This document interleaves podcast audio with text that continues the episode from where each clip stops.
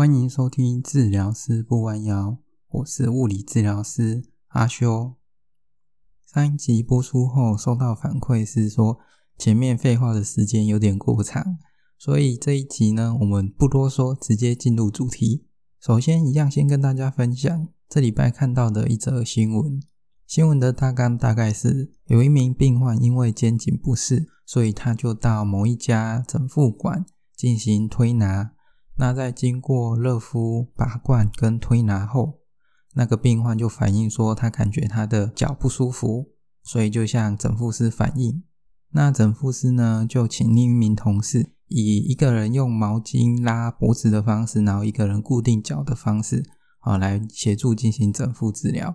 治疗后，那名病患就当场就反映说：“哦，下半身失去知觉，所以紧急送医。”那送医后，医师的诊断是说他第七节的颈椎，然后到胸椎的第二节都有椎间盘突出，然后并发脊髓神经压迫伤害。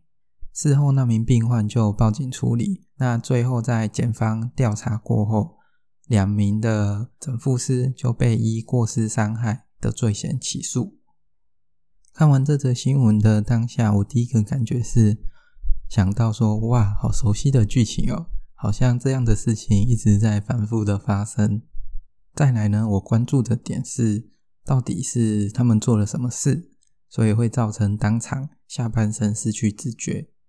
从新闻上看到的描述是，他们用拉毛巾的方式。一个人用毛巾拉脖子，然后一个人用压脚的方式固定，好，然后去施力，好，才造成说这样的状况出现。那就我所知，如果以西医的角度来看，我知道说西方医学有一种呃美式整脊的方式，那其中一招也是用毛巾拉脖子，然后快速的进行拉，给予一个拉力，然后把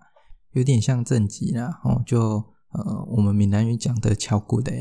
那如果以物理治疗的方式来讲，有没有一种治疗是以这种方式呢？不得不说，还真的有。我们的呃物理治疗大师 Series 的其中一招也是这样，但是他所用的方式呢，就是用徒手的方式哦去拉，那一样还是有人固定脚。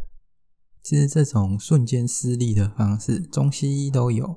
哦，那中医可能就叫做正骨啊，哦台语就可能叫敲骨的。然后西医可能就有更多不一样的叫法，他们会叫说 manipulation 或者是 chiro，然后也会有叫 trust，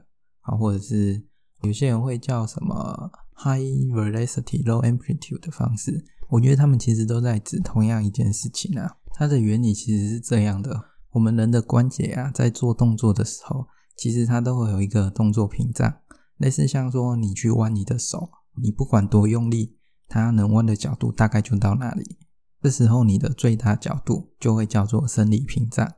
那再来呢，如果你已经弯到最紧了，然后想要让角度更加多一点点，你可能就会用另外一只手帮忙压下来。哦，那这时候你的角度又会再多增加一点点，但是它还是有个极限，那个极限就叫做弹性屏障。最后，当你继续用力压下去后，你会压到不能再压下去，那个角度就会叫做解剖屏障。就是从解剖学来看，你最大角度就到那里了，再下去要么就肌肉韧带受伤，要么就用你的骨头断掉。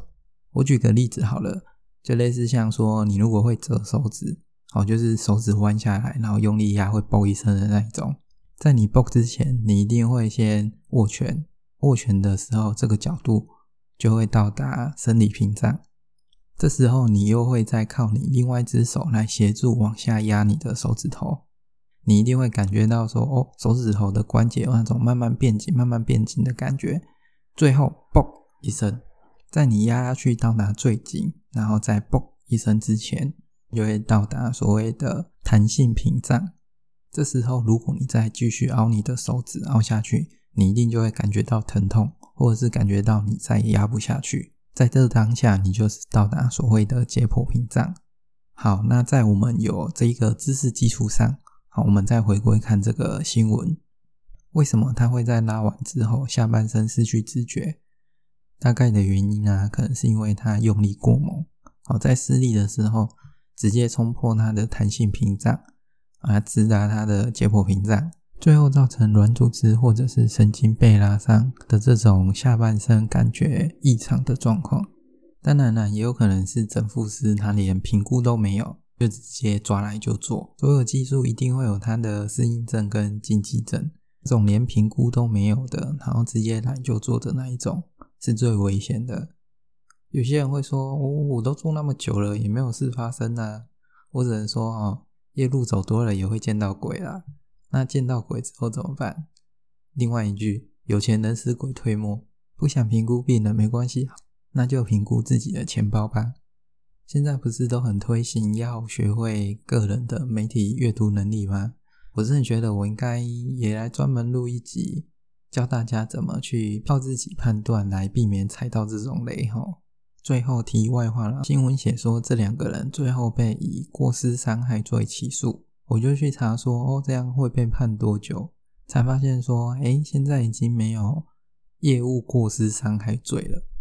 以前啊，我们在学校念的时候啊，都说啊，有牌的人出事比没牌的人还惨，因为以前有那种业务过失伤害罪，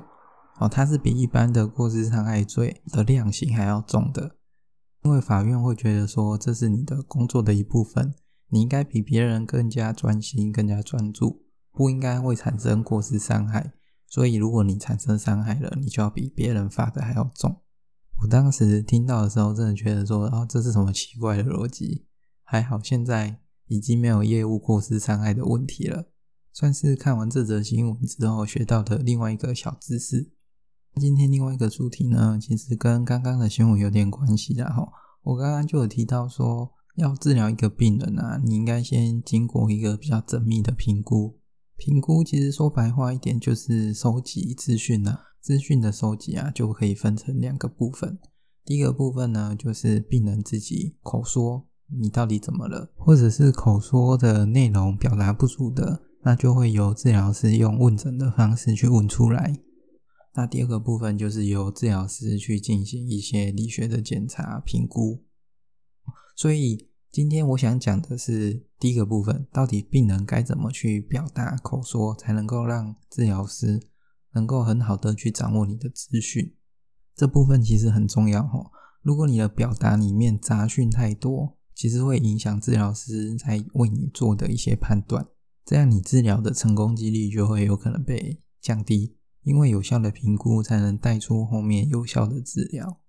我想大家对接受物理治疗评估的经验应该很少啦，所以我一个大家可能比较有共同经验的，去找耳鼻喉科看感冒的这个经验来当例子好了。不晓得大家去看感冒之前呢、啊，是不是会在心里先想好说，我、等一下看到医师的时候该怎么跟他说？因为医师看诊速度都很快哈，常常看完诊的时候，我才会突然间想起来说，诶，我有一个症状忘记跟医师说了。不知道这样会不会影响他开药诶，所以我在看诊前呢、都会先想好说，等一下进去的时候该怎么跟医师说。就例如啊，一进去的时候，医师一定会先问你怎么了，一定是先说怎么了啦，绝对不是什么假八位啦。这时我可能会回说，医师我在三天前开始流鼻水，然后今天开始有点咳嗽，喉咙也有一点痛痛的，睡觉时又会咳得更严重。然后我几天后要考试了，所以可不可以麻烦医师开药的时候不要开那种会嗜睡的药？我相信应该很多人跟我一样吧，就是会这样先想好，然后再跟医师说。其实物理治疗评估也是一样，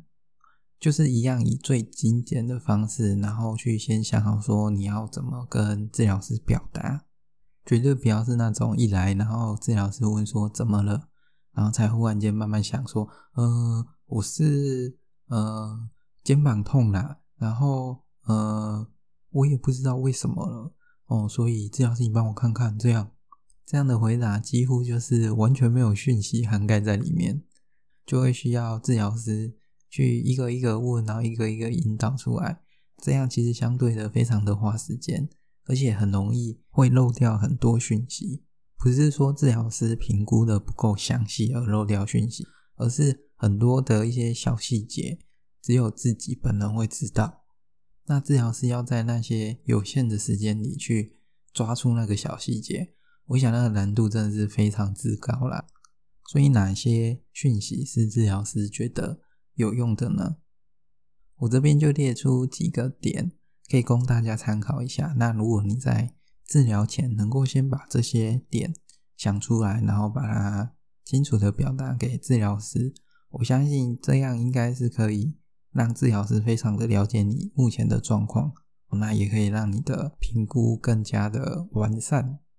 第一个呢，你一定要先表达你的部位，你是哪里不舒服？有些人会讲一大堆哦，从头讲到脚。你要记得，你不是在做全身健康检查，只要讲你这次主要是要看哪一个地方。当然呢，你可以提一下说你身体还有哪些地方是不舒服的，但是你必须很清楚的指出来说，我就是某一个点目前最不舒服，部位会去影响到治疗师在后续安排做其他检查的时候所运用到的一些评估工具啦。再来呢，你可以提到。你这个不舒服的部位啊，多久了？可能是刚发生没多久的，也有可能是一个礼拜，甚至是好几个月的那一种。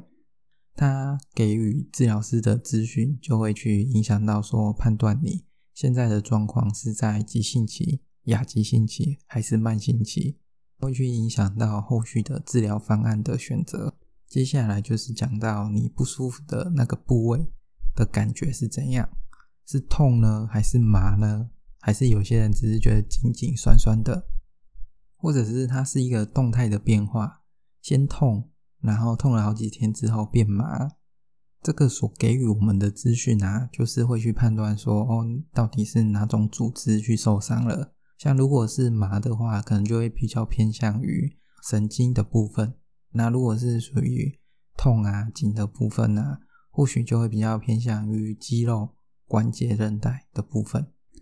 感觉的变化也可以告诉我们说：哦，你现在的组织状况是在往哪个方向发展？是往好的方向呢，还是坏的方向？